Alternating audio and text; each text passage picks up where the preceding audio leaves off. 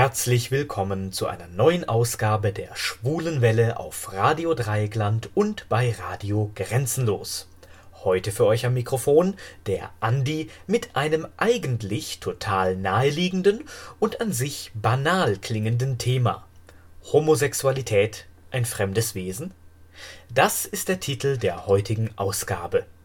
Natürlich mag da jetzt der ein oder andere einwerfen, ist Homosexualität ja irgendwie jede Woche in irgendeiner Form bei uns ein Thema, aber genau deshalb ist es von Zeit zu Zeit vielleicht auch mal wichtig, sich grundsätzlich zu überlegen, mit was man es denn da eigentlich zu tun hat bei dieser Homosexualität.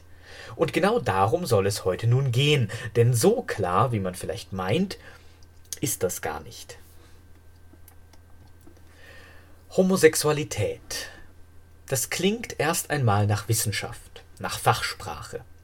Es setzt sich aus dem griechischen Homos und dem lateinischen Sexus zusammen.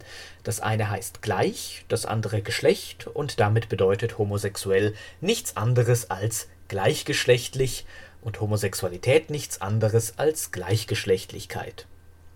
Das ist erstmal nicht sehr präzise, denn gleichgeschlechtlich kann theoretisch alles Mögliche sein. Praktisch bezieht sich der Begriff auf gleichgeschlechtlichen Sex, auf gleichgeschlechtliche erotische und romantische Gefühle und auf gleichgeschlechtliche Liebesbeziehungen, aber auch auf persönliche oder subkulturelle Identitäten, was zur paradoxen Situation führen kann, dass sich zum Beispiel manche Männer, obwohl sie gleichgeschlechtlichen Sex haben, als heterosexuell definieren und den Begriff homosexuell weit von sich weisen. Um auch diese Leute zu erreichen, spricht man in der Gesundheitsprävention schon länger lieber von Männern, die Sex mit Männern haben. Homosexualität ist als Begriff also keineswegs eindeutig, ganz im Gegenteil, er ist vieldeutig, missverständlich und auch noch emotional behaftet. Obwohl er also nach Wissenschaft und Fachsprache klingt und obwohl er inzwischen auch in der Wissenschaft verwendet wird, seinen Ursprung hat er ganz woanders. Er taucht das erste Mal in schriftlicher Form am 6. Mai 1868 auf.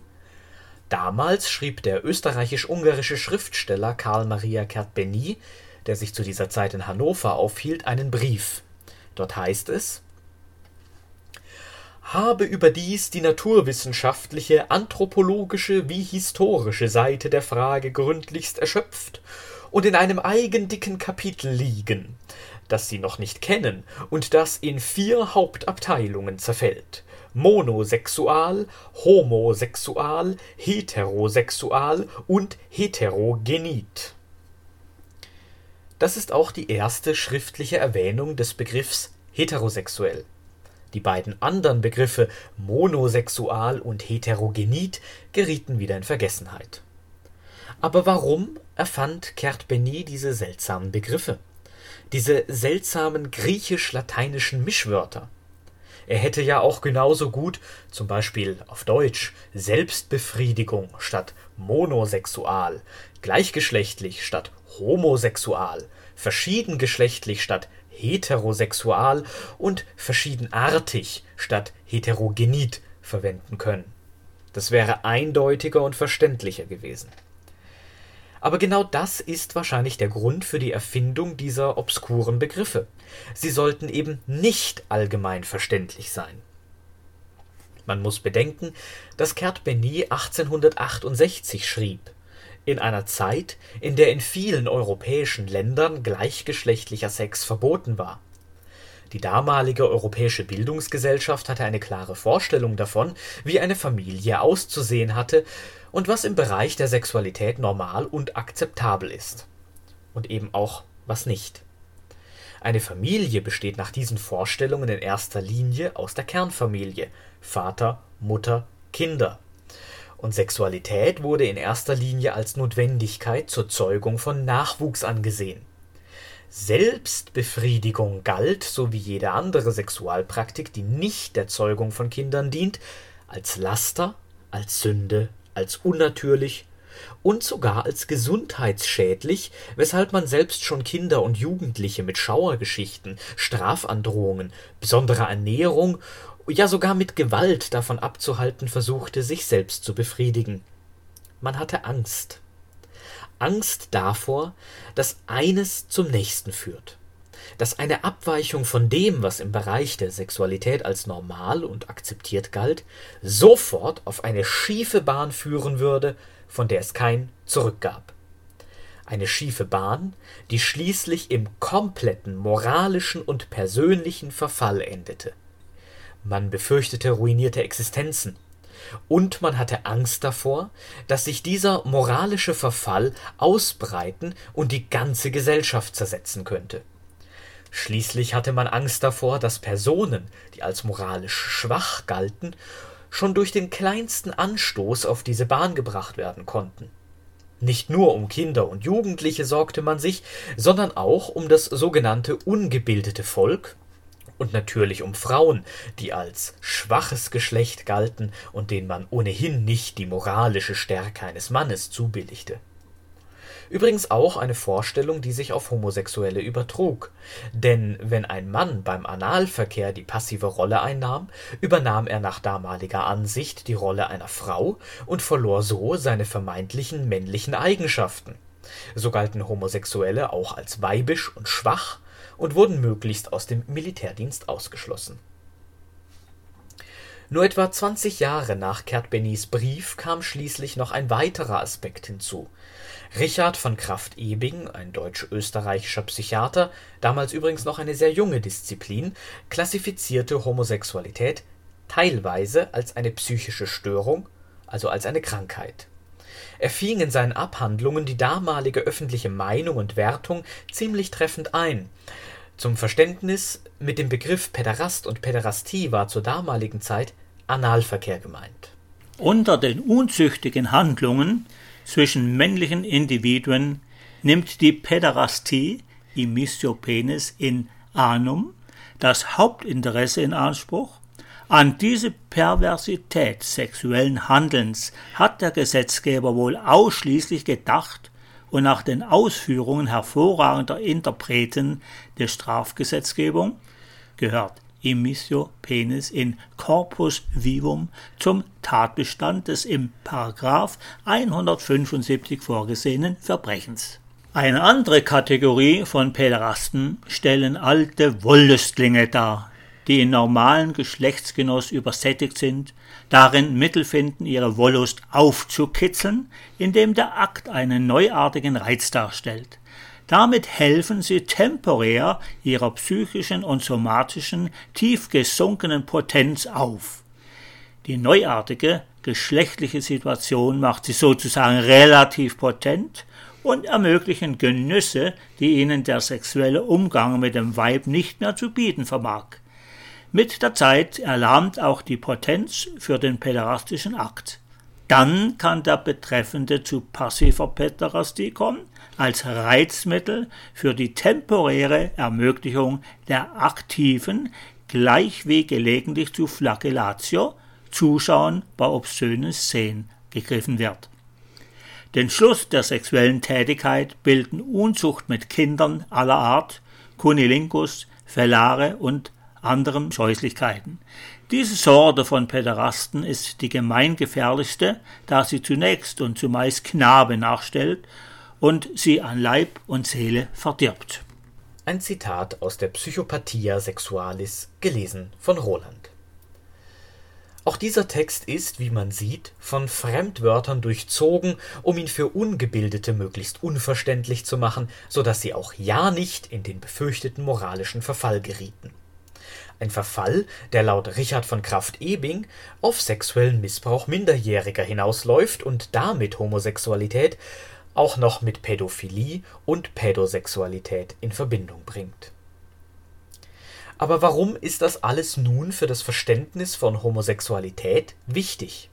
Nun ja, fasst man zusammen, was am Ende des 19. Jahrhunderts über Homosexualität, die ja wenigstens dem Begriff nach damals überhaupt erst erfunden wurde, also was jedenfalls über sie so alles Negatives gesagt wurde, dann landet man bei Begriffen wie unnatürlich, unmoralisch, sündhaft, ungesetzlich, krankhaft, ansteckend, verweichlicht, verweiblicht, Missbrauch Minderjähriger und Bedrohung für die Gesellschaft.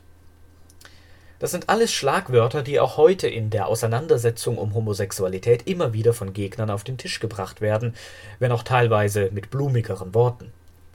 Man darf sich nun zu Recht die Frage stellen, woher diese Einschätzungen und Urteile eigentlich kommen, was an ihnen dran ist und auf welchen Aspekt von Homosexualität sie sich eigentlich beziehen, denn wie schon zu Anfang gesagt, kann Homosexualität unterschiedliches bedeuten, nämlich gleichgeschlechtlichen Sex, gleichgeschlechtliche erotische und romantische Gefühle und gleichgeschlechtliche Liebesbeziehungen sowie persönlicher oder subkulturelle Identitäten. Gehen wir also einmal ganz zurück zum Anfang, nämlich zum Anfang des Lebens, um genau zu sein. Denn für gleichgeschlechtlichen Sex braucht es ja wenigstens äh, Lebewesen, Geschlechter und sexuelle Fortpflanzung. Das alles hat sich auf dem Planeten Erde so entwickelt, und ob es so etwas auch andernorts im Universum gibt, wissen wir heute noch nicht. Sicher ist nur, zur sexuellen Fortpflanzung gibt es in der Natur hier auf der Erde auch Alternativen, zum Beispiel durch Zellteilung, Knospung oder durch Parthenogenesis, also durch die Entstehung von Nachkommen aus unbefruchteten Eizellen. Konzentrieren wir uns aber auf diejenigen Spezies, die sich durch Sex fortpflanzen, und das sind eine Menge. Gibt es darunter nun Tiere, die gleichgeschlechtlichen Sex haben? Natürlich, denken sich jetzt alle, klar. Ich hab da mal von schwulen Pinguinen gehört. Ja, ein Klassiker mit zahlreichen Beispielen. Tatsächlich ist das aber, passenderweise, nur die Spitze des Eisbergs. Denn gleichgeschlechtlicher Sex konnte bereits bei annähernd 1000 Tierarten beobachtet werden, und das sowohl in freier Wildbahn als auch in Gefangenschaft bei Nutz- und Haustieren zum Beispiel und sowohl bei Weibchen als auch bei Männchen untereinander. Neben den berühmten Pinguinen sind darunter weitere Vogelarten wie Geier und Schwäne, aber auch sehr viele Säugetiere wie Löwen, Giraffen, Fledermäusen, Delfine, Hunde und Katzen und so weiter, ja sogar Reptilien und Insekten sind darunter, wie Geckos und Libellen. Es überrascht nun also nicht zu erfahren, dass gleichgeschlechtlicher Sex auch bei Primaten, die ja zu den Säugetieren gehören, beobachtet werden kann, wie zum Beispiel bei Orang-Utans, Gorillas oder Bonobos und eben auch bei deren nahen Verwandten, den Menschen. Nur, bloß weil man zwei Tiere des gleichen Geschlechts dabei beobachten kann, wie sie miteinander Sex haben, heißt das noch nicht, dass genau dieselben Tiere nicht auch gegengeschlechtlichen, also heterosexuellen Sex haben. Nach menschlichen Maßstäben müsste man viele Tiere wahrscheinlich als bisexuell bezeichnen, etwas, was diesen Tieren selbst ja nie in den Sinn käme, denn von menschlicher Moral, menschlichen Gruppenidentitäten und all dem wissen Tiere einfach nichts. Und da wir ihre Motivationen praktisch nur aus ihrem Verhalten schließen können, wissen wir auch nicht sicher, warum sie überhaupt Sex haben. Befriedigen sie einfach nur einen Trieb? Macht es ihnen Spaß? Geht es ihnen um Fortpflanzung? Oder vielleicht um Dominanz? Oder um Freundschaft? Genau sagen kann das niemand, und vermutlich sind die Motivationen von Spezies zu Spezies und vielleicht sogar von Individuum zu Individuum unterschiedlich. Sicher ist nur, Sex dient nicht nur der Fortpflanzung. Das wird zwar teilweise geglaubt, ist aber falsch.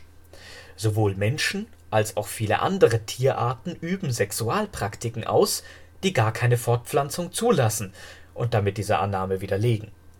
Delfine penetrieren teilweise zum Beispiel das Atemloch ihrer Artgenossen, äh, also ihre Nase. Und bei vielen Arten gibt es so etwas wie Selbstbefriedigung, Oralverkehr und Analverkehr und eben auch gleichgeschlechtlichen Verkehr. Besonders gut sind in dieser Hinsicht Bonobos erforscht, die Sex immer wieder ungeachtet von Geschlecht und Alter ihres Gegenübers und auf verschiedene Arten praktizieren und damit wahrscheinlich Spannungen untereinander beilegen oder abmildern, so jedenfalls die Schlussfolgerung aus den Beobachtungen. Tatsächlich gibt es aber auch Fälle von Tieren, die eine gleichgeschlechtliche, länger andauernde Beziehung eingehen, darunter die vielbemühten Pinguine einmal mehr. Um ein konkretes und aktuelles Beispiel zu geben, im Sea Life Sydney, Australien leben seit 2018 die beiden Pinguinmännchen Sven und Magic zusammen, die in der Zwischenzeit auch schon ein Ei ausgebrütet und das so geschlüpfte Pinguinmädchen gemeinsam aufgezogen haben. Das Ei wurde ihnen von Tierpflegern gegeben, da ein anderes, heterosexuelles Pinguinpaar zwei Eier auszubrüten hatte und damit offenbar überfordert war solche länger anhaltenden Beziehungen kann es aber natürlich nur bei Spezies geben, die solche Beziehungen auch kennen. Tiere haben ja eben auch andere Sozial und Sexualverhalten als Menschen. Vereinzelt lassen sich jedoch sogar einzelne, also individuelle Tiere nachweisen, die anscheinend ihr Leben lang gleichgeschlechtlichen Sex bevorzugen, obwohl so etwas natürlich nur schwierig zu beobachten ist, da man ja dafür praktisch das Tier rund um die Uhr observieren müsste. Halten wir also fest.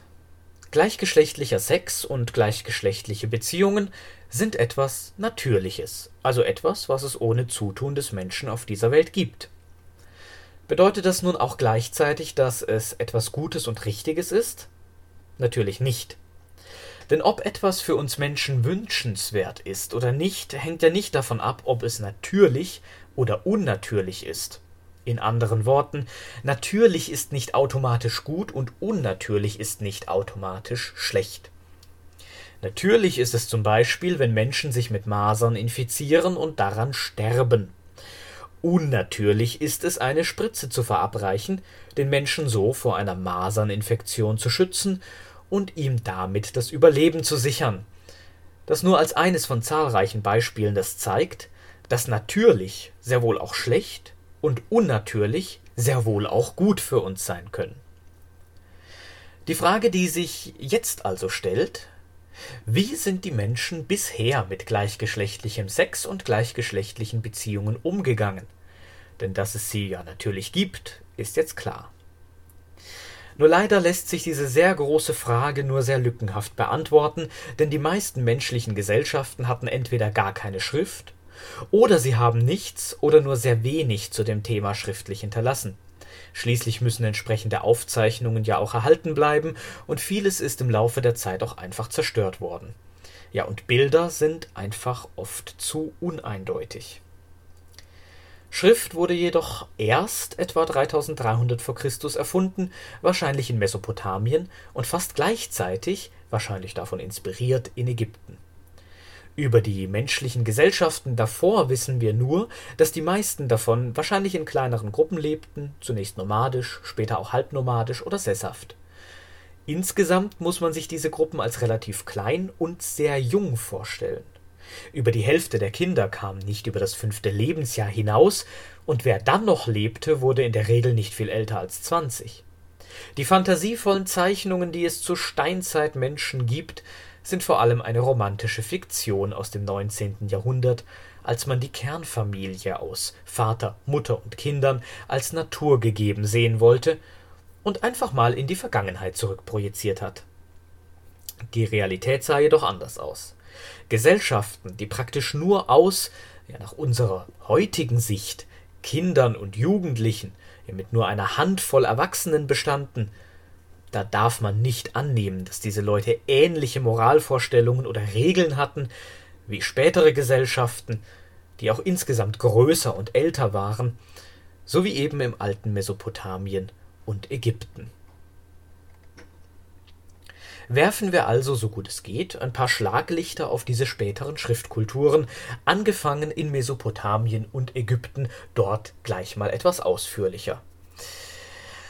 Leider gehören sowohl die alten Sumerer, Akkadier, Babylonier und Assyrer als auch die alten Ägypter zu den Gesellschaften, die über das Thema nicht sehr viel Material hinterlassen haben und vieles wird heute auch fälschlich diesem Thema zugeordnet. Wenn man zum Beispiel liest, dass das älteste belegbare männliche Paar aus Ägypten kommt, dann bezieht sich das auf das gemeinsame Grab der beiden Männer Ni-Anch-Knum und Knumhotep, die in diesem Grab zwar häufig in enger Umarmung gezeigt werden, sehr wahrscheinlich handelt es sich bei ihnen aber nicht um ein Liebespaar, sondern um ein Zwillingspaar. Ähnlich sieht es aus, wenn man davon liest, dass der ägyptische König Neferkare ein Verhältnis mit seinem General Sassenet hatte oder der ägyptische König Echnaton ein Verhältnis mit einem Smenkare. In dem einen Fall bezieht man sich auf einen fragmentarischen Papyrus mit einer fiktiven Geschichte, der fast 2000 Jahre nach dem Tod des Königs Neferkare geschrieben worden war, in dem anderen Fall wurden zwei unfertige Stelen falsch interpretiert Abgesehen davon, dass nicht einmal sicher ist, wer dort dargestellt wurde, handelt es sich mit Sicherheit jeweils um einen Mann und eine Frau. Die tatsächlichen Quellen sehen ganz anders aus. In Ägypten gab es zum Beispiel den Mythos vom Streit der Götter Seth und Horus. Seth, der Mörder seines Bruders, des Königs Osiris, und Horus, der magisch nach dem Tod gezeugte Sohn des Osiris, die beide den ägyptischen Thron für sich beanspruchten Je nach Variante der Erzählung dieses Mythos fand auch eine Episode statt, in der Seth versuchte, Horus zu vergewaltigen. In einer Version heißt es: Als der Abend kam, wurde für beide ein Bett bereit gemacht, und sie legten sich zusammen zur Ruhe. Nachts ließ Seth dann sein Glied steif werden und führte es zwischen die Schenkel des Horus. Auf einem anderen Papyrus macht Seth Horus zuvor Komplimente wie wundervoll dein Hintern ist, sagt er dort zum Beispiel. In jedem Fall misslingt Seth die Vergewaltigung. Horus lässt ihn nicht eindringen und fängt seinen Samen mit der Hand auf, wäscht ihn ab und ejakuliert dann seinerseits auf den Salat, den Seth gerne isst. So gelangt umgekehrt Horus Samen in Seths Körper. Das ist insofern von Bedeutung, als dass Seth später vor einer Art göttlichem Gericht versucht, durch diese Tat die Krone für sich zu beanspruchen. Dort sagt er wörtlich: Lasst mir das Herrscheramt zuteil werden, denn was Horus angeht, der hier steht, so habe ich eine Mannestat an ihm begangen. Daraufhin schrie die Versammlung laut auf und spuckte aus vor Horus, Natürlich kann Horus nun das Geschehen wenden, denn als ein Beweis verlangt wird, wird kein Samen von Seth in Horus gefunden, sondern umgekehrt. Obwohl es sich nur um eine mythologische Geschichte handelt, lässt sich daraus ableiten, dass gleichgeschlechtlicher Sex unter Männern offenbar nicht gerne gesehen war. Besonders dass die Götter vor Horus, dem Opfer, und nicht vor Seth, dem Täter, ausspucken, zeigt, dass passiver Analverkehr für die alten Ägypter offenbar als erniedrigend galt Darauf deuten auch die übrigen Quellen hin. Die erwähnte fiktive Geschichte von König Neferkare und General Sassenet zum Beispiel lässt das Verhältnis der beiden im Geheimen stattfinden. Gleichgeschlechtliche Kontakte zwischen Frauen lassen sich in den altägyptischen Quellen noch weniger ausmachen als männliche. Das gleiche gilt für mesopotamische Quellen. Eine ähnliche Einstellung darf man nun allerdings auch für diese mesopotamischen Kulturen annehmen, Insbesondere die sogenannten mittelassyrischen Gesetze verboten es einem Mann, Sex mit einem anderen Mann zu haben. Dort heißt es: Wenn ein Mann Sex mit seinem Nachbarn hatte, er angeklagt und verurteilt wurde, dann gilt er als unrein und soll zu einem Eunuchen gemacht werden.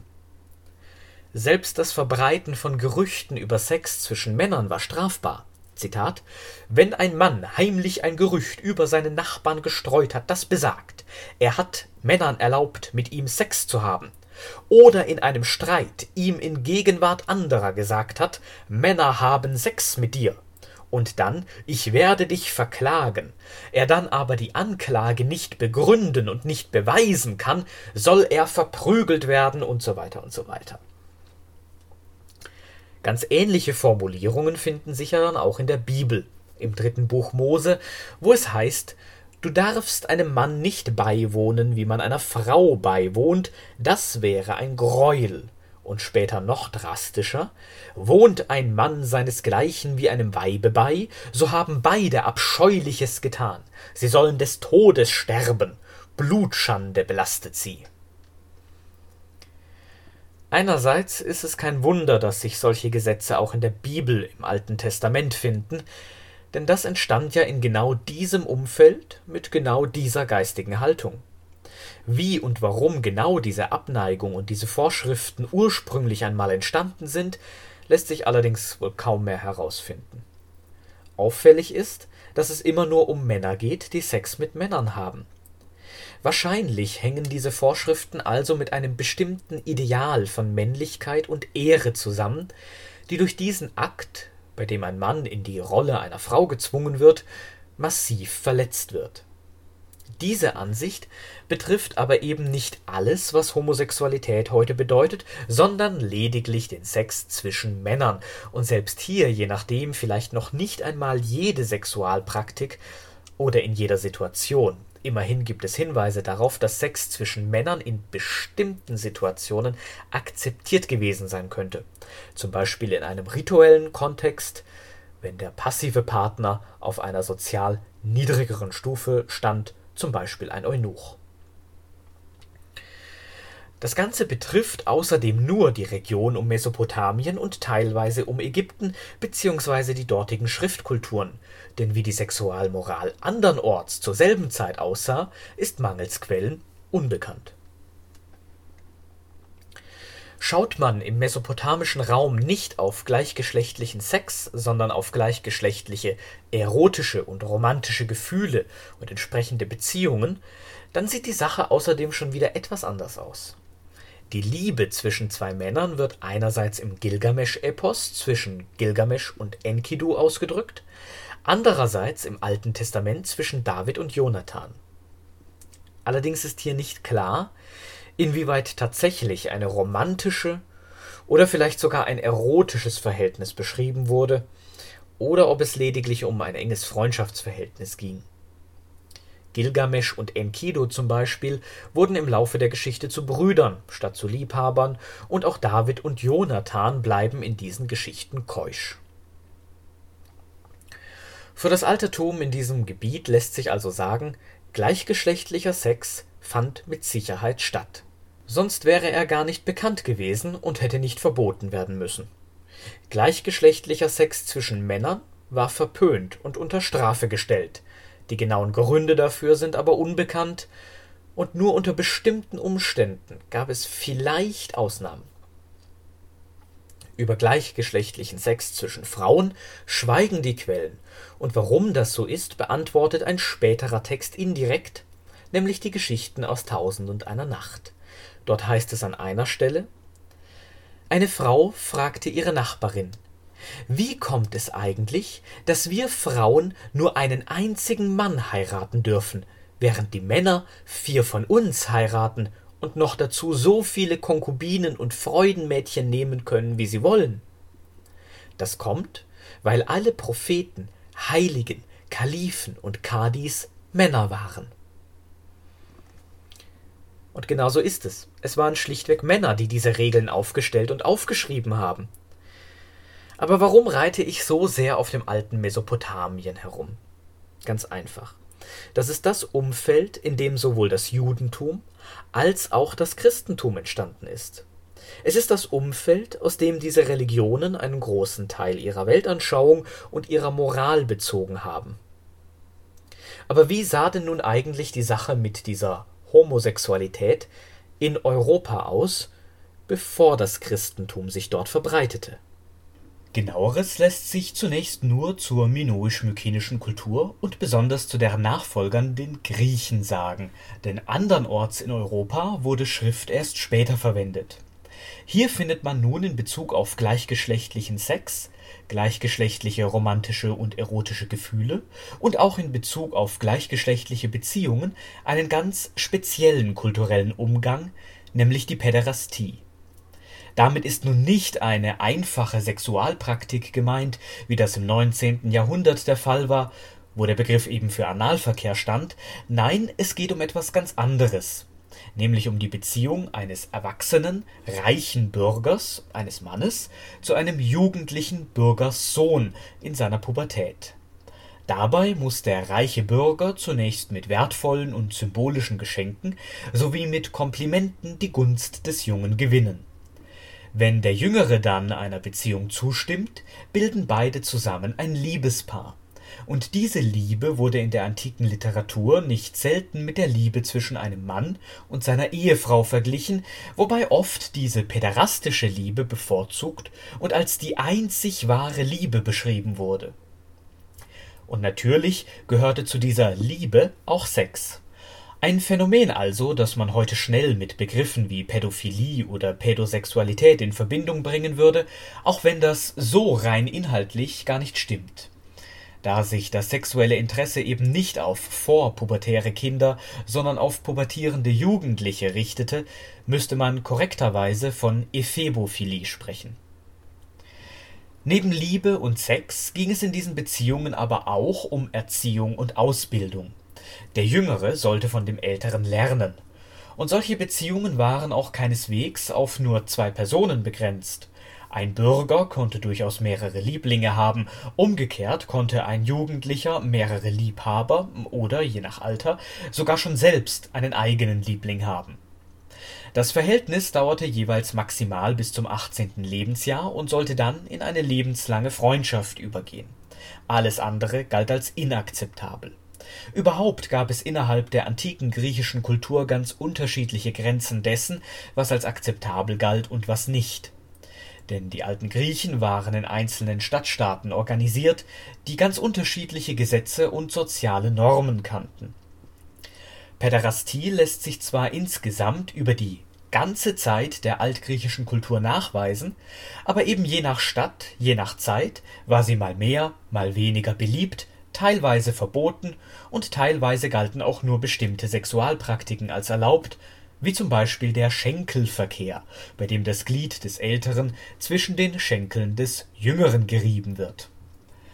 Analverkehr war sowieso auch für die alten Griechen problematisch, denn auch hier sah man es als Problem an, wenn ein Mann die passive Rolle einer Frau übernimmt in diesem Sinne ist ein Vasenbild zu verstehen, das einen Griechen oder wahrscheinlich eher einen griechischen Verbündeten, vielleicht einen Thraker zeigt, der einem feindlichen Perser eine Vergewaltigung androht. Über das, was dann aber tatsächlich hinter verschlossenen Türen so alles geschehen ist, schweigen die Quellen großzügig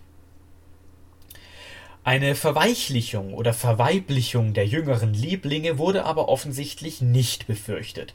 Ganz im Gegenteil wurden solche Paare teilweise für militärische Eliteeinheiten wie die Heilige Schar von Theben angeworben.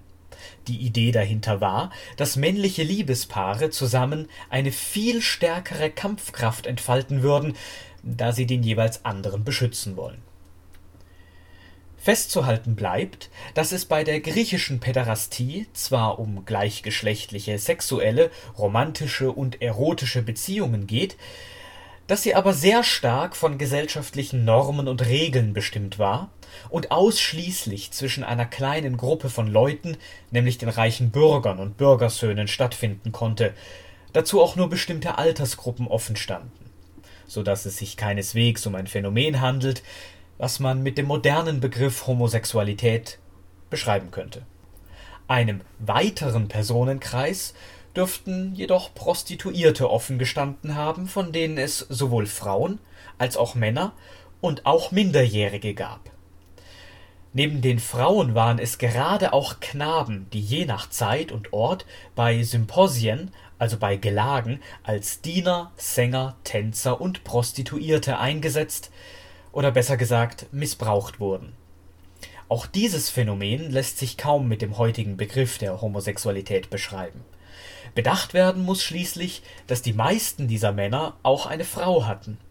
Eine Frau zu heiraten war wenigstens für den Bürger Pflicht und gleichgeschlechtliche sexuelle Liebesbeziehungen zwischen gleichrangigen erwachsenen Bürgern waren eher nicht erwünscht. Und über all jene, die in der Stadt, in der sie lebten, kein Bürgerrecht hatten, ist zu diesem Thema wiederum wenig bekannt. Es waren halt die männlichen Bürger, die die heute noch erhaltenen Quellen geschrieben haben, und so ist dann auch für das alte Griechenland nur vergleichsweise wenig über Frauen in Bezug auf Homosexualität bekannt. Zwar wird in diesem Zusammenhang immer wieder auf die archaische Dichterin Sappho verwiesen, die in ihren Gedichten die Schönheit und die Liebe zu ihren Schülerinnen, aber auch zu ihren eigenen Töchtern besungen hat, Allerdings sind tatsächlich kaum Gedichte von ihr überliefert, und es fällt auf, dass es sich auch hier um die Liebe einer Erwachsenen zu Minderjährigen, in diesem Fall Frauen, handelt, ganz analog zum System der Päderastie. Möglicherweise gab es, je nach Zeit und Ort, der Päderastie ähnliche Verhältnisse zwischen Frauen, zum Beispiel in Sparta. Die griechische Kultur hat sich nun im Laufe der Jahrhunderte ziemlich weit ausgedehnt, zunächst durch Kolonien, die rund um das Mittelmeer und das Schwarze Meer angelegt wurden, später dann durch Alexander den Großen, der das gesamte Perserreich eroberte und damit bis nach Indien vorgestoßen ist. Obwohl später die Römer zur dominanten Macht im Mittelmeerraum wurden, haben auch sie sehr vieles aus der griechischen Kultur übernommen, so dass man richtigerweise auch von einer griechisch-römischen Kultur sprechen kann die griechische Päderastie allerdings verbreitete sich nicht in demselben Maße wie die griechische Kultur. Bei den Römern wurde sie rein auf Sex reduziert. So war es römischen Bürgern erlaubt und gesellschaftlich auch toleriert, wenn sie Sex mit einem jüngeren Sklaven hatten. Auch im römischen Reich gab es darüber hinaus Bordelle, die sowohl Männer als auch Frauen Jungen als auch Mädchen zur Prostitution anboten, und für einige römische Kaiser sind Lustknaben bekannt, darunter Hadrian mit Antinous, wobei Hadrian auch ein ziemlicher Fan der Griechen war und sich bei diesem Verhältnis vermutlich auf die griechische Päderastie stützte. Nach dem Tod des Antinous, er ist im Nil ertrunken, errichtete Hadrian zu seinem Andenken eine eigene Stadt, Antinoopolis, mit eigenem Kult Umgekehrt war es aber für einen römischen Bürger verpönt, die passive Rolle einzunehmen, obwohl es dafür einige Beispiele gibt. Römische Bürger, die die passive Rolle einnahmen, wurden auch hier als verweichlicht und verweiblicht dargestellt, weil sie die Rolle einer Frau einnahmen. Ihnen wurde nachgesagt, sie kümmerten sich auch zu sehr um ihr Äußeres, um potenziellen Partnern zu gefallen die Römer verwendeten für sie den Begriff Kinedus, was sich am besten mit Schwuchtel übersetzen lässt. Man trifft diesen Begriff oft in Graffiti aus Pompeji an. Überhaupt lassen diese Graffiti aus Pompeji nicht an Deutlichkeit und Derbheit zu wünschen übrig, wenn es um Sex geht, auch um gleichgeschlechtlichen Sex. Ein Beispiel. Am 7. September hat Quintus Postumius mich gebeten, Aulus Attius in den Arsch zu ficken nach der Übersetzung von Vincent Huning. Insgesamt darf man annehmen, dass man im Römischen Reich je nach Ort und Zeit gute Gelegenheit hatte, als Mann Sex mit anderen Männern zu bekommen, sei es nun in Bordellen, auf dem Straßenstrich oder in Badehäusern. Wenn man römischer Bürger und beim Sex aktiv gegenüber einem passiven jüngeren Sklaven oder Prostituierten auftrat, war das gesellschaftlich auch wenigstens toleriert Sicher fand aber auch das statt, was gesellschaftlich nicht toleriert wurde, dann halt im Geheimen. Doch gerade was jene Leute betrifft, die das römische Bürgerrecht nicht innehatten, und einmal mehr was Frauen betrifft, gibt es kaum Quellen zum Thema. Von Seiten der römischen Oberschicht wurde gleichgeschlechtlicher Sex zwischen Frauen auf jeden Fall überwiegend negativ bewertet und verurteilt. In erster Linie ging es im römischen Reich also um gleichgeschlechtlichen Sex Gleichgeschlechtliche Liebesbeziehungen zwischen Gleichaltrigen oder Gleichrangigen waren nicht erwünscht, und selbst der, der sich im Bordell mit Jungen und jungen Männern vergnügte, hatte in aller Regel eine Frau. Gesetze, die sich dann gegen jede Form von gleichgeschlechtlichem Sex richteten, wurden besonders im Laufe der Spätantike und insbesondere im Oströmischen Reich erlassen, als sich das Christentum ausbreitete und seine Verbote, die ja im mesopotamisch-ägyptischen Kulturraum entstanden, mitbrachte. Jesus selbst hatte allerdings nie etwas zur Homosexualität, in welcher Form auch immer, geäußert, die frühen Christen waren aber bemüht, sich von der griechischen Päderastie abzugrenzen, und so finden sich im Neuen Testament immer wieder Verurteilungen dieser Praxis, die sich dann schnell auf gleichgeschlechtlichen Sex insgesamt ausdehnten Während das Weströmische Reich dann im Laufe der Spätantike zusammenbrach und damit das frühe Mittelalter in Europa begann, existierte das Oströmische Reich mit seinen Verboten von gleichgeschlechtlichem Sex noch fast 1000 Jahre lang weiter. In Westeuropa war während der Zeit des frühen und hohen Mittelalters jedoch gleichgeschlechtlicher Sex nicht mehr verboten. Es war nur eine von vielen Sünden, die man beichten und wiedergutmachen konnte Gleichzeitig gab es, sowohl im Westen als auch im oströmischen bzw. byzantinischen Osten, die Institution der Wahlbruderschaft, bei der sich zwei Männer verbrüdern und damit nach außen ihre gegenseitige Zuneigung und sogar ihre Liebe zueinander ausdrücken konnten im oströmischen, also byzantinischen Reich gab es dafür sogar eine eigene religiöse Zeremonie, die aber wieder abgeschafft wurde, da sie zur Befriedigung fleischlicher Gelüste missbraucht worden sei. Es kam also offenbar vor, dass verbrüderte Paare auch Sex miteinander hatten, was aber weder im Osten noch im Westen der Fall sein durfte zwar finden sich auch Grabdenkmäler von gemeinsam bestatteten Männern, teilweise auch von gemeinsam bestatteten Frauen, die ihre Liebe zueinander durch die Inschrift oder Gestik zeigen, es sollte aber in jedem Fall eine keusche Liebe sein. Und selbst für uns heute eindeutige Gesten hatten im Mittelalter oft noch eine ganz andere Bedeutung, wie zum Beispiel der Kuss. Aber es gibt ja nicht nur das Christentum in Europa auf der spanischen Halbinsel lagen zum Beispiel muslimische Reiche. Der Islam war im siebten Jahrhundert in Arabien entstanden und hatte sich rasch ausgebreitet. Er beruft sich ganz selbstverständlich auf das Judentum und auf das Christentum, mit dem wesentlichen Unterschied, dass er sich im Gegensatz zu den anderen beiden als unverfälschte Lehre Gottes begreift Während die heiligen Schriften von Juden und Christen durch Menschen verfälscht worden seien, sei der Koran direkt Mohammed diktiert worden und somit unverfälscht. Mit der islamischen Expansion wurden dann auch vielfältige kulturelle Einflüsse aus den eroberten Gebieten übernommen. Und wie steht es hier nun um Homosexualität? Angefangen mit der Frage, was sagt eigentlich der Koran zur Homosexualität aus? Dazu erklärte uns der Religionswissenschaftler Olcay Janjedi 2017 Folgendes. Es gibt die Stelle von, vom Propheten Lot im arabischen Lot, also das ist Lot in der biblischen Erzählung. Die ist halt. Ähm, das ist die Geschichte von Sodom und Gomorra. Sodom und dann. Gomorra, ja. genau. Und die ist halt in, in einer nicht allzu anderen Art und Weise im Korantext auch vorhanden. Und da spricht, äh, da, also inhaltlich geht es eigentlich um dasselbe.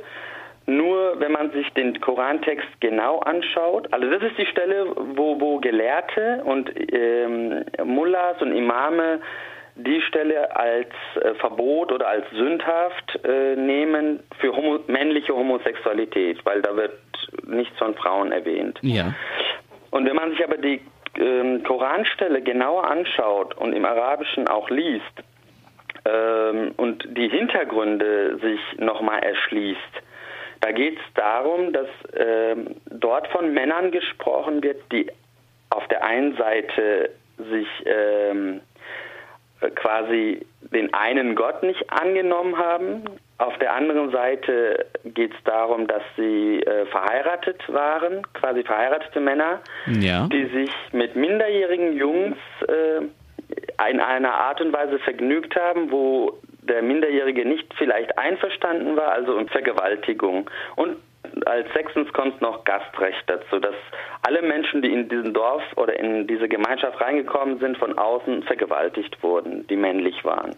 Mhm, ja. Also sind das ja Sachen, die auch in unserer heutigen Zeit und äh, wenn wir jetzt von Deutschland sprechen, alles Straftaten sind, die wir auch heute so in unserem Grundgesetz oder in den Gesetzesbüchern haben. Man muss die geschichtlichen äh, Hintergründe wissen, warum, weshalb und äh, diese Stelle auch neu interpretieren. Natürlich ist es bequem, diese Stelle immer wieder dafür zu nehmen, dass Homosexualität eine Todsünde ist, aber wenn man sie genau anschaut, steht da nichts, was unsere, was wir als Homosexualität verstehen für unsere Zeit ähm, also steht da nichts drin. Also da ist keine, keine einzige Passage über Liebe zwischen zwei Männern oder Verantwortung oder eine Beziehung. Es geht immer um den sexuellen Akt, ja. der da, da, gesprochen wird und auf eine Art und Weise, die ich ja gerade erläutert habe. Vergewaltigung, Pädophilie und äh, genau. Soweit also die Theorie. Aber wie sah es in der Praxis aus? Zwischen 800 und 1800 äh, gibt es keine strafrechtliche Verfolgung bezüglich Homosexualität in der gesamten islamischen Welt. Natürlich ist aber die Form, wie Homosexualität gelebt wurde, in der Zeit eine andere, wie wir sie heute für uns hier kennen. Da ja. hat keiner offensichtlich mit einem anderen Mann, der zum Beispiel im selben Alter war, ähm, ähm, irgendwie eine Beziehung geführt. Das waren verheiratete Männer, die sich mit äh, jüngeren Männern vergnügt haben. Das gibt es heute immer noch in Afghanistan, haben wir zum Beispiel diese, diese, diese äh, Tradition. Also mhm. das, was wir wahrscheinlich unter Homosexualität verstehen, versteht, also wird, wird in der, im Orient oder sage ich mal im Nahost oder islamisch geprägten Ländern nicht als homosexuell angesehen. Da geht es ganz stark wieder um das Sexuelle und wer übernimmt welche Rolle. Der Islamwissenschaftler Andreas Ismail Mohr sagte zu dieser Frage 2015 außerdem, was eben das Erstaunliche ist, dass in der Literatur, in der höheren Literatur, in der Dichtung, äh, die unter anderem auch von religiösen Gelehrten geschrieben wurde natürlich, Homoerotik zumindest, also unheimlich stark vorhanden ist. Das heißt, ein großer Teil der, der Liebesdichtung der islamischen Kultur, im arabischen, im persischen, im türkischen auch, also das ganze Mittelalter hindurch, ist eigentlich sehr stark homoerotisch geprägt. Das heißt eher so reiferer Mann und, und Jüngling, ne, in diesem fast schon ein bisschen antiken Muster, aber das ist einfach unübersehbar. Deswegen würde ich mal sagen, dass obwohl es natürlich so Beschränkungen gab und vielleicht auch manche Strafgesetze angewandt worden sind, vielleicht, aber eher selten, denke ich mal, trotzdem äh, keine Homophobie in dem Sinne da war, dass man sagte, das ist ganz schrecklich und unnatürlich und unheimlich entsetzlich. Sowas muss auf jeden Fall ausgerottet werden. So eine Einstellung gab es wohl nicht. Und wie steht es hier nun um die Frauen? Dazu noch einmal Olcay Mjanjedi. Ich habe, glaube ich, nicht glaube ich, sondern ich weiß es, ein Hadith, ähm, also eine Prophetenaussage. Hadithe ja. sind Prophetenaussage und gelten als die zweite Quelle äh, des Islams. Die unterstützen quasi zum Verständnis des Korans. Und man spricht auch gerne von Sunnah, also die Gewohnheiten und Aussprüche des Propheten Mohammed. Und ähm, da gab es ein Hadith, was aber nicht als authentisch eingestuft ist, wo steht, die Menschen werden verschiedene Gräueltaten machen. Die elfte ist dann die äh, Frau-zu-Frau-Beziehung. Und das war aber ein Hadith. Also im Koran selbst finden wir nichts. Man sieht, für den islamisch-arabischen Kulturraum gilt im Prinzip nichts anderes als das, was bereits zu den früheren mesopotamischen, ägyptischen und griechisch-römischen Kulturen gesagt wurde. Eine starke Fixierung auf den Sexualakt an sich und nur dann toleriert, wenn es sich nicht um gleichaltrige und gleichrangige Männer handelt. Wenn also ein gewisses Gefälle zwischen dem Aktiven und dem Passiven bestand. Ähnlich wie bei der Päderastie, wo dann auch schon mal Erotik und Romantik mit einfließen können. Aber auch hier erwartete man, dass der Mann selbstverständlich eine Frau heiratet, auch hier findet man kaum Material über Frauen, und auch hier lassen sich diese gleichgeschlechtlichen Sexualkontakte kaum mit dem modernen Begriff der Homosexualität beschreiben. Explizit verboten war gleichgeschlechtlicher Sex aber offenbar hier genauso wenig wie im mittelalterlichen europäischen Westen. Und das ist doch immerhin erstaunlich. Erinnern wir uns an den Anfang zurück. Im 19. Jahrhundert war gleichgeschlechtlicher Sex, besonders unter Männern, sehr wohl in vielen europäischen Staaten verboten, und heute ist er das besonders in islamisch geprägten Ländern. Aber wie kam diese Situation, dieser Wandel überhaupt zustande? Sehen wir uns nochmal die Situation während des europäischen Mittelalters an. Weder in Westeuropa noch im islamischen Gebiet stehen gleichgeschlechtlicher Sex unter Strafe, im Gegensatz zu Westeuropa, wo so etwas jedenfalls nicht belegt oder auf jeden Fall nicht gesellschaftlich akzeptiert war, gab es in einigen der islamischen Gebiete der Päderastie ähnliche Praktiken und darauf bezogene Liebeslyrik nun spannt sich die Lage zwischen dem christlichen Westeuropa und den islamischen Gebieten im Laufe des Hochmittelalters immer weiter an. Kreuzzüge werden ausgeschickt, um das sogenannte Heilige Land von der Herrschaft der Moslems zu befreien oder besser, um dort Massaker anzurichten im Laufe des Spätmittelalters wird zusätzlich die spanische Halbinsel vom neu entstehenden Spanien das waren früher Kastilien und Aragon erobert und sowohl Juden als auch Moslems vertrieben. Die spanische Inquisition wird ins Leben gerufen, die auf brutale Art mögliche Pseudochristen enttarnen soll, also Juden und Moslems, die sich nur zum Schein haben taufen lassen, um nicht vertrieben zu werden Überhaupt nimmt in dieser Zeit die Tätigkeit von Inquisitionen, deren Aufgabe es ja ist, die reine Lehre, so wie sie der Papst vertritt, zu verteidigen und sogenannte Irrlehren auszurotten, immer weiter zu.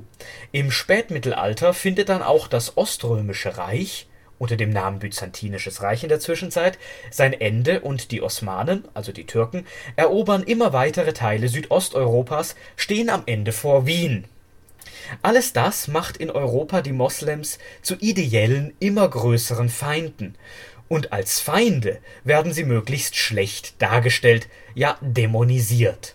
Und dafür nutzt man jedes Mittel. Eines von vielen ist es, Moslems pauschal als Sodomisten zu brandmarken. Mit diesem Begriff bezieht man sich ebenfalls auf die Geschichte von Sodom und Gomorra, und während er ursprünglich noch ganz unterschiedliche, besonders sexuell als sündhaft angesehene Verhalten beschreibt, engt sich die Bedeutung des Wortes immer weiter ein, letztlich auf Sex zwischen Männern und Sex von Menschen mit Tieren, Heute bezeichnet der Begriff nur noch Sex von Menschen mit Tieren. Auf diesen Zug springt dann auch Martin Luther auf. Dazu nochmal der Islamwissenschaftler Andreas Ismail Mohr. Martin Luther, also der große Reformator in Deutschland, mhm. hat äh, ja im 16. Jahrhundert einige sogenannte Türkenschriften geschrieben, als die Türken vor Wien standen, war auch eine große Bedrohung. Und da sagte Luther an einer Stelle, äh, dass er nicht will, dass das türkische Regiment, die türkische Herrschaft in Deutschland herrsche. Und ein Grund dafür ist eigentlich, dass er sagt, denn wenn es so wäre, würde Deutschland verschwult werden. Er sagt das nicht so, er sagt, äh, die Türkei, wie auch Frankreich und Italien, sagt er so ein bisschen andeutungsweise, seien Länder, wo die Sodomie, also Sodomia, sagt er, vorherrscht. Und äh, wenn nun die Türken Deutschland erobern würden, dann würden diese barbarischen Sitten, also die Homosexualität meinte er damit, letztendlich auch bei uns regieren. Ab dem späten Mittelalter beginnt in Europa also die Sodomitenverfolgung und die Einführung von Strafgesetzen auf Sodomie, bedroht mit dem Tod die Verfolgung von Sodomiten fügt sich gut in eine Zeit ein, in der, wie bereits gesagt, ja auch Irrlehren drastischer verfolgt wurden. Überhaupt kam es in der europäischen frühen Neuzeit immer wieder zu Verfolgungswellen gegen diverse Minderheiten, mal waren es Juden, Ungläubige oder Sodomiten, mal Hexen, mal Vampire.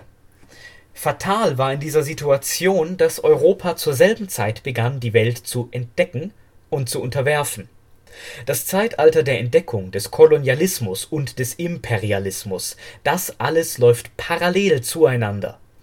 In den unterworfenen Gebieten in Amerika, Afrika, Asien und Australien versuchte man weiter, den als richtig angesehenen Glauben durchzusetzen, exportierte seine eigenen Moral- und Wertvorstellungen und rottete damit auch einheimische Kulturen oft aus. Zum Beginn der Moderne ab 1800 nannte man diesen Vorgang dann und das klingt sehr zynisch, Zivilisierung. Im Zuge dessen wurden auch die Strafgesetze gegen gleichgeschlechtliche Handlungen weiträumig in der Welt verbreitet und lösten oftmals frühere Ansichten und Regelungen ab. Das soll natürlich nicht heißen, dass es überall sonst auf der Welt davor gang und gäbe war, gleichgeschlechtlichen Sex und gleichgeschlechtliche Beziehungen zu haben. Alleine schon wie die Situation in den ganzen Erdteilen war, wie die einzelnen Kulturen damit umgegangen sind, ist halt größtenteils unmöglich zu rekonstruieren. Es fehlen einmal wieder die Quellen.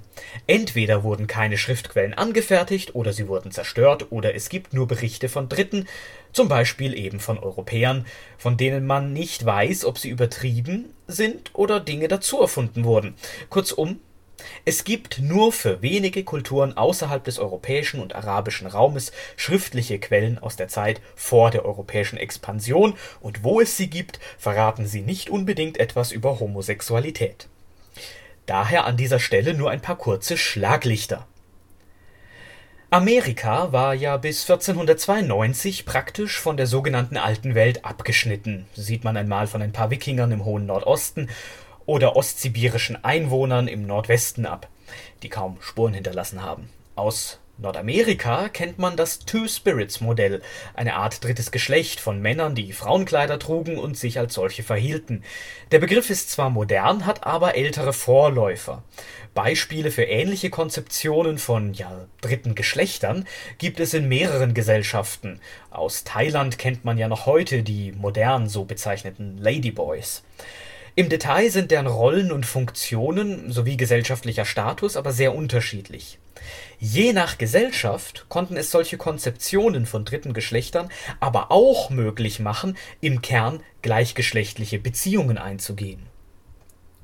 Bei den Maya in Mittelamerika spielten sexuelle Akte, darunter auch gleichgeschlechtliche, offenbar eine Rolle in Kult und Ritual, während die Azteken offenbar ebenfalls ein Problem mit gleichgeschlechtlichem Sex wenigstens zwischen gleichrangigen Männern und Frauen hatten und beides mit der Todesstrafe bedrohten.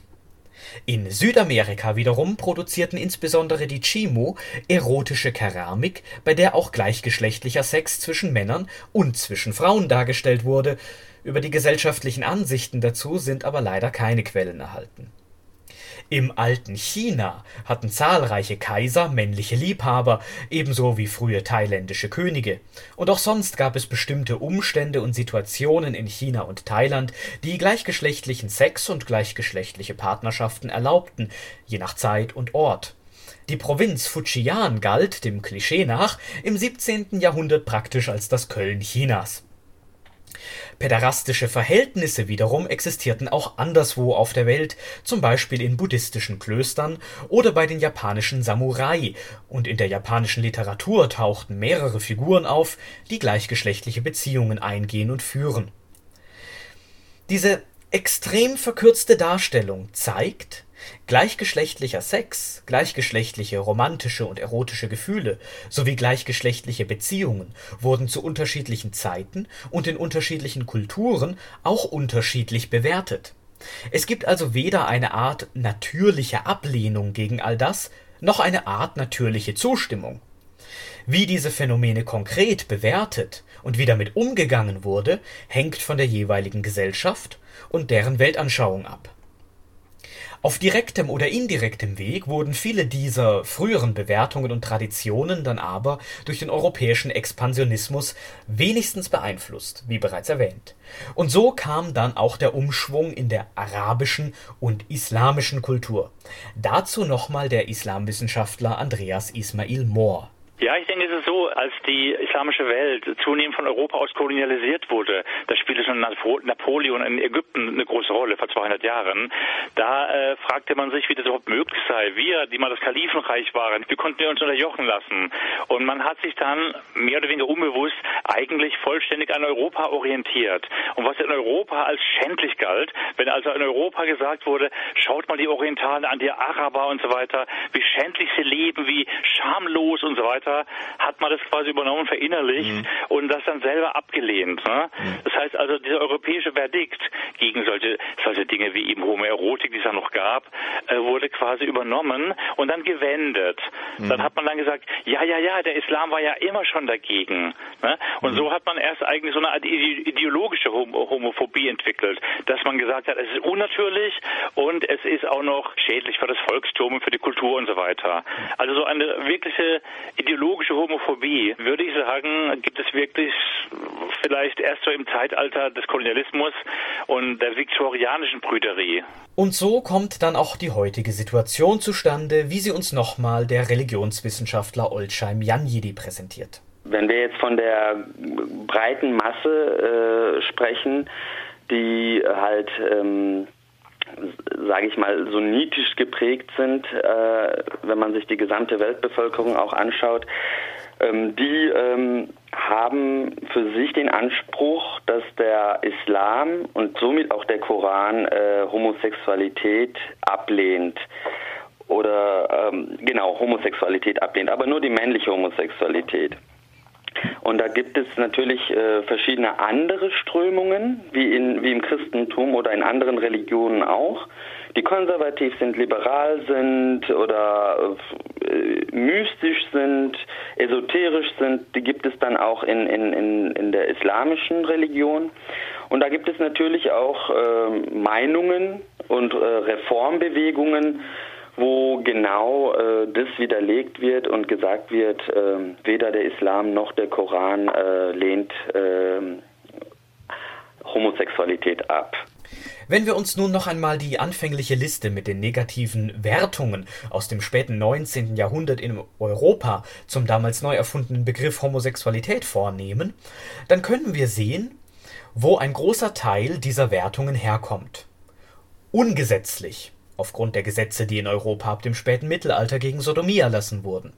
Sündhaft, wegen der religiösen Wertungen, die sich aus dem frühen Juden und Christentum ergeben haben verweichlicht und verweiblicht aufgrund der vermeintlichen Frauenrolle, die passive Männer beim gleichgeschlechtlichen Sex einnehmen, und Missbrauch Minderjähriger, was sich ja besonders aus den zahlreichen Beispielen für Päderastie und Prostitution Minderjähriger gezeigt hat, bei denen es nicht immer nur um pubertierende Jugendliche, sondern sicher auch, je nach Zeit und Ort, um Kinder ging.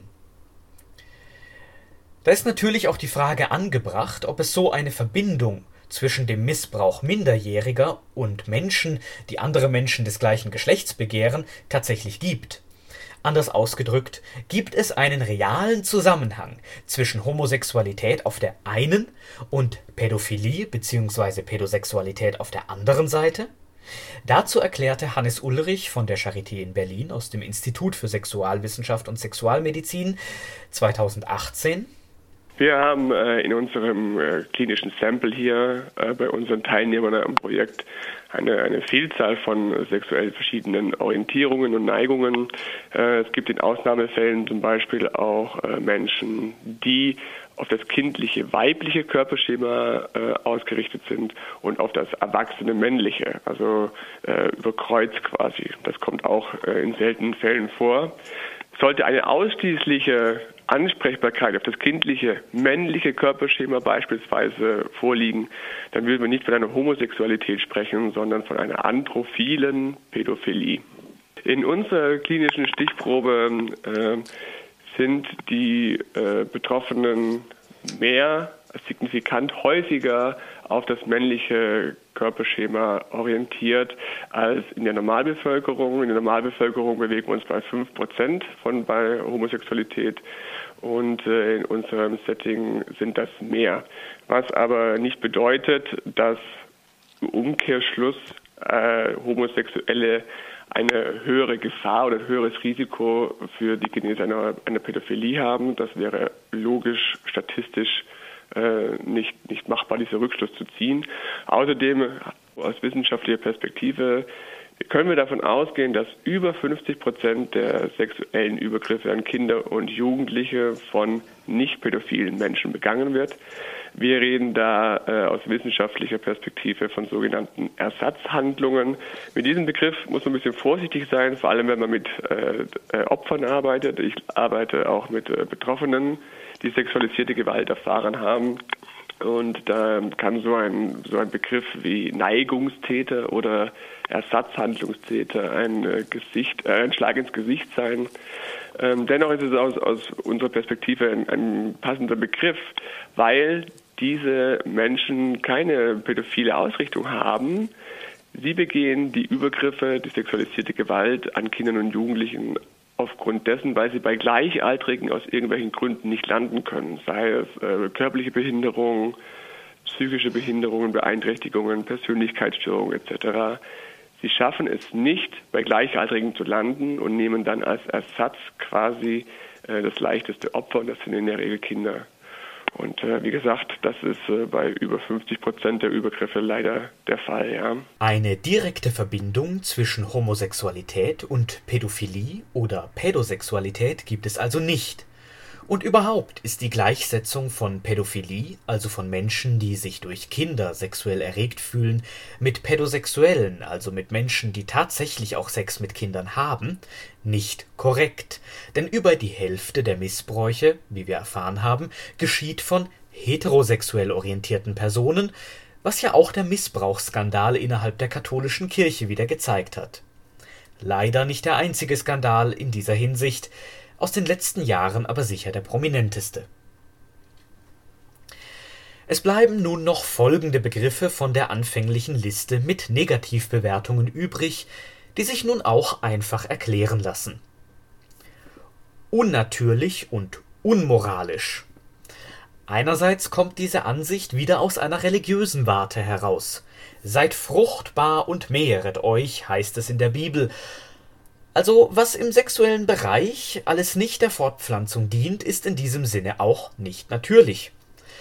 Es kommt aber auch aus einer anderen Warte. Darwin hatte im 19. Jahrhundert die Evolutionstheorie aufgestellt, die schon früh gründlich missverstanden wurde. Darwin sagte, es überleben jene Arten, die sich am besten ihrer Umgebung anpassen, kurz Survival of the Fittest. Das wurde nicht nur falsch als Überleben des Stärkeren verstanden, sondern auch noch falsch auf menschliche Gesellschaften beziehungsweise auf vermeintliche menschliche Rassen übertragen, die es zwar in der Realität gar nicht gibt, die im 19. Jahrhundert aber angenommen wurden. Daraus ergibt sich nicht nur so ein menschenverachtendes Weltbild wie der Sozialdarwinismus, ein wesentlicher Bestandteil übrigens des Nationalsozialismus, sondern eben auch die Vorstellung, dass Sex der Fortpflanzung zu dienen habe und Homosexuelle daher Evolutionsbremsen und damit auch schädlich für die eigene Gesellschaft, die eigene, in dicke Anführungszeichen gesetzt, Rasse seien. Auf dieser Schiene schlittert man dann schnell zum Stichwort Bedrohung für die Gesellschaft. Die andere Schiene, die dorthin führt, läuft über das Stichwort krankhaft. Wenn etwas nicht natürlich ist, dann muss es krank sein, so die damalige Denkweise auch der entstehenden Psychologie.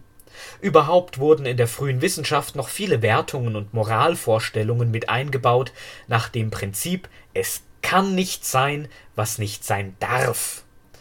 Das hat natürlich die Ergebnisse massiv verfälscht, und so haben sich die Wissenschaftler längerfristig selbst einen Bärendienst erwiesen. Kein Fehler in der Methode Wissenschaft, sondern ein Fehler bei denjenigen, die sie falsch angewendet haben. Als Krankheit, und damit kommen wir zum letzten Stichwort dieser Liste, konnte Homosexualität dann natürlich auch ansteckend sein, wobei es ja nie als Infektionskrankheit gesehen wurde. Die Ansteckung erfolgte eher auf eine mentale Weise, durch moralisches Verderben Unschuldiger. Ein wenig wie das im Roman das Bildnis des Dorian Gray geschildert wird und nicht von ungefähr von einem eigentlich homosexuell orientierten Schriftsteller Oscar Wilde verfasst, der neben seiner Frau auch männliche Partner hatte diese Art der Ansteckung kommt also eher nicht von einer rein medizinischen Seite, sondern eher aus dem magischen Denken. Die Idee, dass irgendeine Sache irgendeine andere Sache unrein machen oder beflecken kann, die Idee, dass sich etwas Böses seinen Weg bahnt, ohne dass so etwas in der Realität auf diese Art überhaupt funktionieren könnte der Wendepunkt in dieser Geschichte fängt dann bereits mit der Französischen Revolution an, in deren Zuge auch die Sodomitengesetze in Frankreich abgeschafft wurden.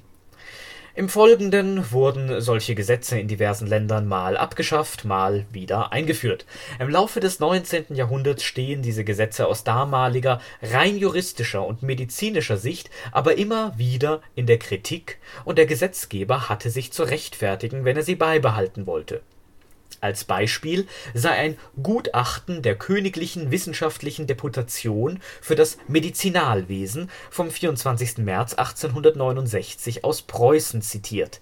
Darin heißt es das Motiv für die im preußischen Strafgesetzbuch erlassene Strafandrohung wegen Unzucht zwischen Personen männlichen Geschlechts besteht darin, dass dieselbe eine so große Entartung und Herabwürdigung des Menschen bekunde und so gefährlich für die Sittlichkeit sei, dass sie nicht unbestraft bleiben könne Dagegen enthält der Entwurf zu dem österreichischen Strafgesetzbuch keine Strafandrohung für die in Rede stehenden Handlungen und führt in seinen Motiven aus, dass diese spezielle Art der Unzucht sich von anderen, bisher nirgend mit Strafe bedrohten, nicht unterscheide, möge man dieselben nach ihrer Beschaffenheit als unzüchtige oder als gesundheitsschädliche Handlungen auffassen Hiergegen lässt sich in Beziehung auf den letzteren Punkt von Seiten der medizinischen Wissenschaft nichts einwenden, und namentlich, wenn das königliche Obertribunal in verschiedenen Entscheidungen die von Männern gegenseitig einander geübte Manustupration als Unzucht zwischen Personen männlichen Geschlechts nicht gelten lässt, müssen wir der Auffassung des österreichischen Entwurfs völlig zustimmen In gesundheitlicher Beziehung würde gerade auf jene Onanie allein Gewicht gelegt werden können, während eine zwischen männlichen Personen ausgeführte Nachahmung des Koitus, abgesehen von etwa zustande kommenden örtlichen Verletzungen, im Wesentlich ebenso wie der gewöhnliche Koitus nur durch den Exzess nachteilig werden kann. Preußen begründete dann die Beibehaltung des Paragraphens damit, dass wenn auch der Wegfall jener Strafbestimmung vom Standpunkte der Medizin wie durch manche Theorien des Strafrechts entnommenen Gründe gerechtfertigt werden kann, das Rechtsbewusstsein im Volke beurteilt diese Handlungen nicht bloß als Laster, sondern als Verbrechen und der Gesetzgeber wird billig Bedenken tragen müssen, dieser Rechtsanschauung entgegen Handlungen für straffrei zu erklären, die in der öffentlichen Meinung glücklicherweise als strafwürdig gelten. Die Verurteilung solcher Personen, welche in dieser Weise gegen das Naturgesetz gesündigt haben, dem bürgerlichen Strafgesetze zu entziehen und dem Moralgesetze anheimzugeben, würde unzweifelhaft als gesetzgeberischer Missgriff getadelt werden, und der Entwurf hat deshalb auch nicht geglaubt, dem Vorgange anderer Gesetzgebungen hierbei folgen zu dürfen. Nun, eine Begründung aus einem Gefühl heraus oder einem Mehrheitswillen ist jedoch nie überzeugend, denn es beweist das Fehlen eines tatsächlichen Grundes. Um ein Gegenbeispiel zu bringen, in der Zeit des Nationalsozialismus war auch eine Mehrheit dafür, dass gegen Juden vorgegangen werden soll, und viele empfanden das als richtig, aber trotzdem war es nichts anderes als eine der größten Schandtaten der Menschheitsgeschichte. Ein Gesetz mit einem Gefühl zu begründen, ist unsinnig. Ein Gesetz mit einem bloßen Mehrheitswillen zu begründen ebenso, insbesondere dann, wenn es die Persönlichkeitsrechte des Einzelnen verletzt. Überhaupt ein Gesetz zu machen, das etwas verbietet, was niemandem schadet und von den dabei Beteiligten sogar gewünscht wird, ist an sich unsinnig. Es gilt der Grundsatz, wenn es nicht notwendig ist, ein Gesetz zu machen, dann ist es notwendig, kein Gesetz zu machen. In dieser Zeit formierten sich nun auch besonders Männer, die gleichgeschlechtliche erotische und romantische Gefühle hegten, zu Gruppen, die sich offen bekannten und versuchten Straffreiheit zu erreichen. Erst in diesem Zuge entstand überhaupt so etwas wie eine homosexuelle Identität, und erst jetzt war es überhaupt notwendig, einen eigenen Begriff für diese Identität zu formen. Kurt Benny ist keineswegs der erste gewesen, der mit Homosexualität einen neuen Begriff vorschlug Schon der Jurist und Schriftsteller Karl Heinrich Ulrichs hatte einen neuen Begriff vorgeschlagen. Urningische Liebe nannte er Homosexualität, homosexuelle Männer nannte er Urninge und homosexuelle Frauen Urninden. Tatsächlich findet sich dieser Begriff noch bis in die 20er Jahre des 20. Jahrhunderts in der Literatur. Ulrichs war auch einer der ersten, der sich öffentlich zu seiner Neigung bekannte. Später schrieb er darüber bis an meinen Tod werde ich es mir zum Ruhme anrechnen, dass ich am 29. August 1867 zu München in mir den Mut fand, Aug in Auge entgegenzutreten, einer tausendjährigen, vieltausendköpfigen, wutblickenden Hydra, welche mich und meine Naturgenossen wahrlich nur zu lange schon mit Gift und Geifer bespritzt hat, viele zum Selbstmord trieb, ihr Lebensglück allen vergiftete. Ja, ich bin stolz, dass ich die Kraft fand, der Hydra der öffentlichen Verachtung einen ersten Lanzenstoß in die Weichen zu versetzen. Zitat gelesen von Roland. Ab den 1880ern formierte sich dann eine Gruppe in Berlin um den Sexualwissenschaftler Magnus Hirschfeld, der ebenfalls Straffreiheit für gleichgeschlechtliche Handlungen forderte und die These vertrat, es handle sich um eine angeborene Neigung. Seine Thesen um geschlechtliche Zwischenstufen und Homosexuelle als drittes Geschlecht haben sich allerdings als falsch erwiesen als 1918 die Monarchie in Deutschland dann zu Ende ging und 1919 die neue Weimarer Reichsverfassung in Kraft trat, in der es hieß, eine Zensur findet nicht statt, war es auch in der Öffentlichkeit eher möglich, das Thema zu behandeln, zum Beispiel im Film. Der erste Film, der Homosexualität ernsthaft thematisierte, trägt den Titel Anders als die anderen und kam noch 1919 in die deutschen Lichtspielhäuser Dazu der Bibliothekar und Hobbyhistoriker zur schwulen Geschichte Erwin Inet Panhüs 2019. Inhaltlich geht es darum, dass ein Violinvirtuose Paul Körner, äh, der einen Schüler hat, Franz Sievers, ähm, dass er äh, auf einem Ball Franz Bolleck kennenlernt, von dem wird er erpresst und er sagt ganz klar, wenn wenn du mich wegen Erpressung anzeigst, dann zeige ich dich wegen 175 an. Es kommt dann tatsächlich zu einer Gerichtsverhandlung. Beide werden verurteilt und äh, der ähm, der schwule Paul Körner wird zwar zu einer wesentlich geringeren Strafe verurteilt, aber für ihn ist das das soziale Aus und äh, er begeht, äh, er wählt den Freitod. In Berlin lief der fünf Wochen täglich in drei Vorstellungen und bundesweit wurden, äh, äh, beziehungsweise reichsweit wurden 30, 40 Kopien vertrieben. Also das heißt, der Film wurde äh, wurde weithin gezeigt. Das Echo war sehr, sehr unterschiedlich. Also das heißt, da kann man sich ein großes Stadt-Land-Gefälle natürlich vorstellen. Ähm, einige äh, fanden ihn total toll, andere fanden ihn ganz schlimm. Ähm, manchmal merkt man an den Rezensionen an, dass sie, dass sie mit dem Wort Homosexualität so ihre Probleme hatten und dann heißt es nur, das ist äh, ein Spinat- und Päderastenfilm oder die Frankfurter Zeitung schrieb, man kann den Brechreiz bekommen bei diesem Film. Also alles äh, ähm, es waren, gab auch irgendwie positive Sachen, dass man dem Film eine große Sittlichkeit unterstellt hat ähm, und eine geschmackvolle Behandlung des heiklen Stoffes. Ähm, es war halt sehr, sehr gemischt und äh, halt auch von Stadt und Land unterschiedlich.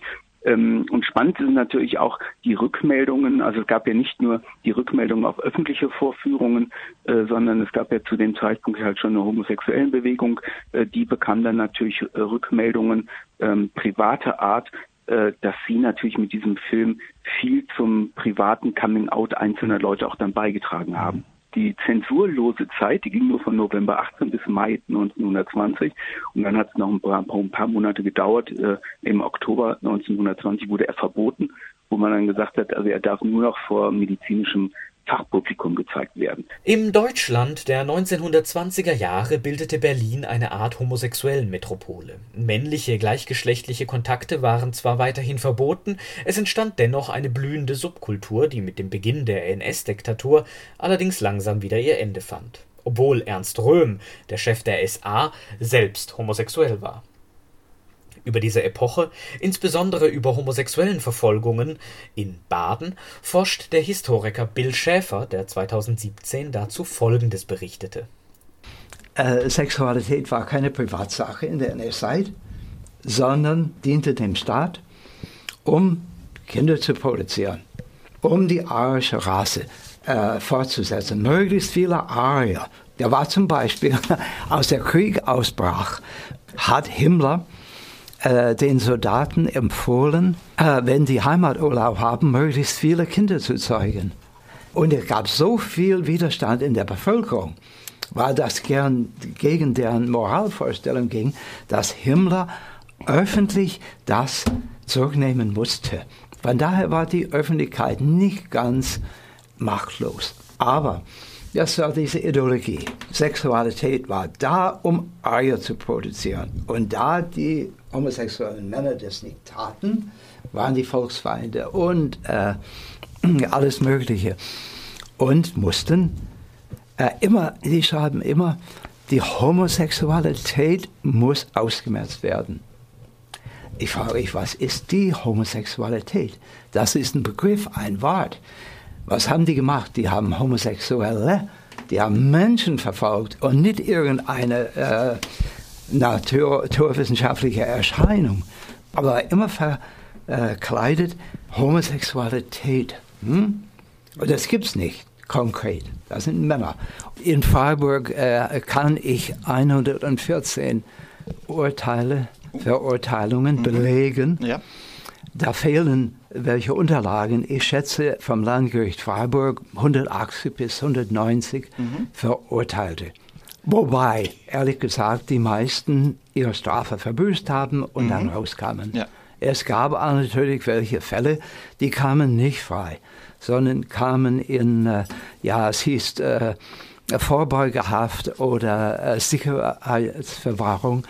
Ich muss sagen, ich äh, weiß, dass es Menschen gibt, die so gefährlich sind, man kann sie nicht frei rumlaufen lassen. Aber wenn ich heute in der Zeitung lese, mhm. dass jemand eine Strafe und anschließend äh, Sicherheitsverwahrung, äh, läuft es mir den Rücken kalt runter, mhm, denn ja. die Nazis haben das erbarmungslos benutzt, mhm. um ihre Gegner einzusperren. Das hieß KZ.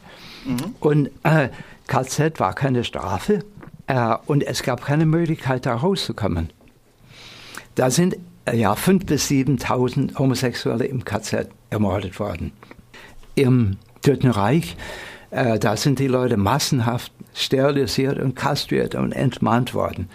Äh, die Uniklinik Freiburg, chirurgische Abteilung, die haben fleißig mitgemacht. Ja. Frauen waren unter 175 nicht bestrafbar. Das heißt, keine Frau, die kamen meistens als äh, asozial oder arbeitsscheu, ja. wurden die verfolgt. Und wie man, will man heute äh, nach so vielen Jahren beweisen, die Verfolgung war nicht wegen den angegebenen Gründen, sondern weil die Frau. Man braucht äh, äh, eventuell äh, Verhörprotokolle, hm? ja. wo man sieht, dass es um das Thema Homosexualität oder ging oder halt was. Mehr, ja. ah, oder gibt es nichts mehr. Wo gibt es noch? Oder Arztberichte oder irgendetwas. Nach dem Krieg gab es immer noch Homosexuelle. Es gab auch noch immer Repressionen. Aber es gab inzwischen auch in mehreren Ländern schwule und lesbische Subkulturen. Und als 1969 einmal wieder eine entsprechende Bar in Amerika diesem Fall das Stonewall Inn in der Christopher Street in New York von der Polizei gefilzt wurde, wehrten sich die Gäste dagegen und gingen auf die Barrikaden. Es ist einer der Startschüsse für die sogenannte zweite homosexuellen Bewegung nach der ersten am Ende des 19. Jahrhunderts. Seither werden weltweit jedes Jahr Christopher Street Days, kurz CSDs, abgehalten. In der Zwischenzeit eine Mischung aus Protest und Demonstration mit Partys.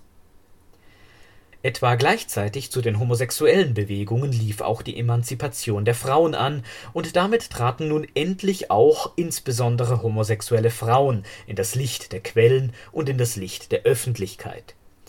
Tatsächlich sind homosexuelle Frauen noch bis vor wenigen Jahrzehnten weitgehend unsichtbar, obwohl der erste Kuss zwischen zwei Frauen in einem Film bereits 1930 gezeigt wurde bei dem die Hauptdarstellerin Marlene Dietrich übrigens nur durch einen Trick erreichen konnte, dass diese Szene nicht der amerikanischen Zensurbehörde zum Opfer fiel. Der erste Kuss zwischen zwei Männern in einem Film folgte 1971.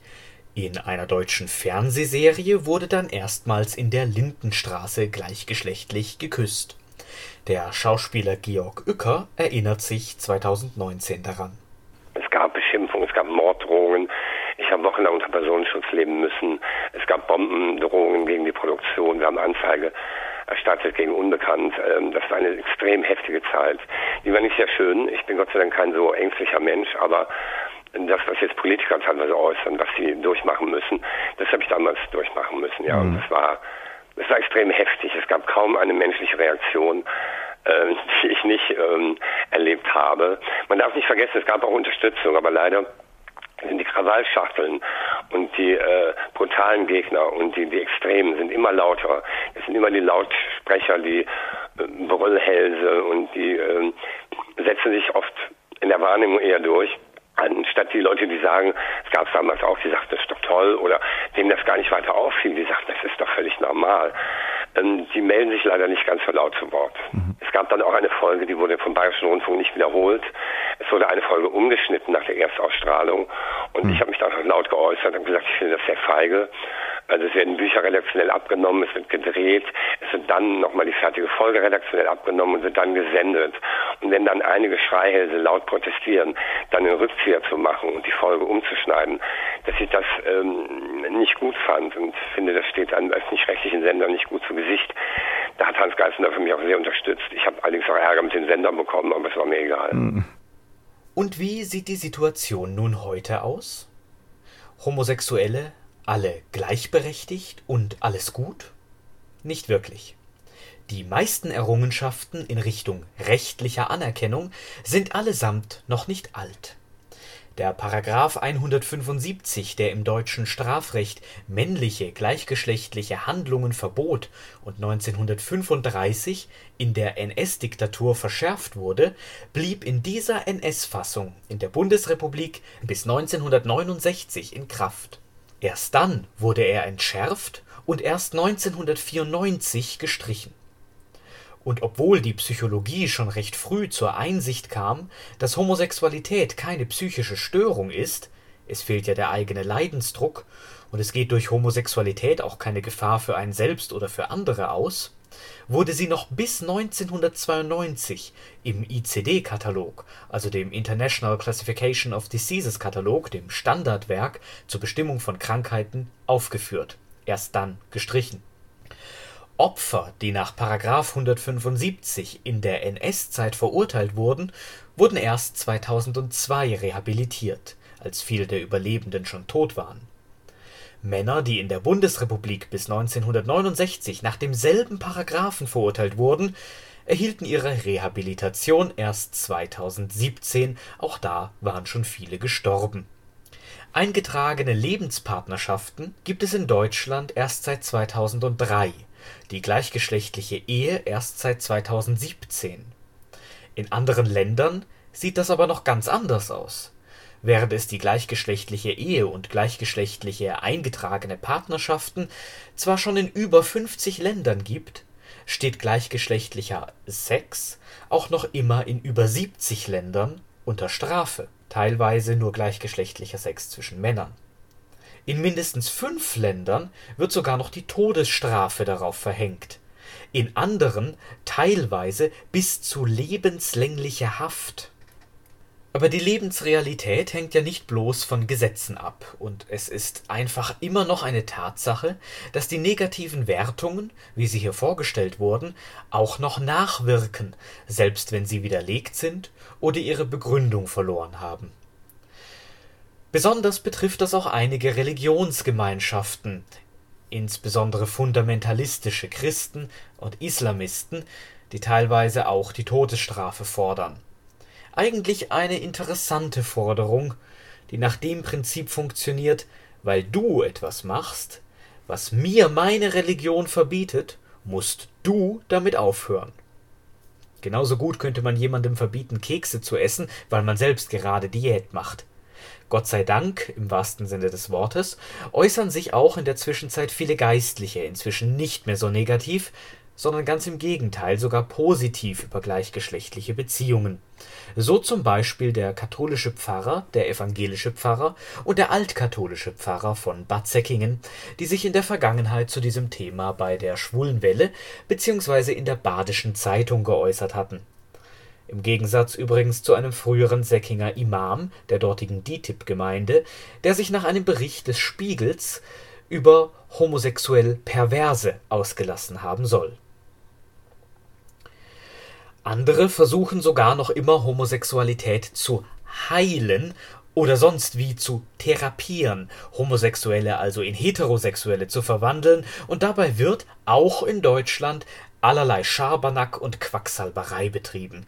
Handauflegen, Homöopathie, Gebete oder Teufelsaustreibungen werden da angewendet und treiben Menschen eher in Verzweiflung, weil ihnen eingeredet wird, sie seien schlecht und müssten sich verändern, obwohl sich ja gezeigt hat, dass eine sexuelle Orientierung nicht bewusst geändert werden kann.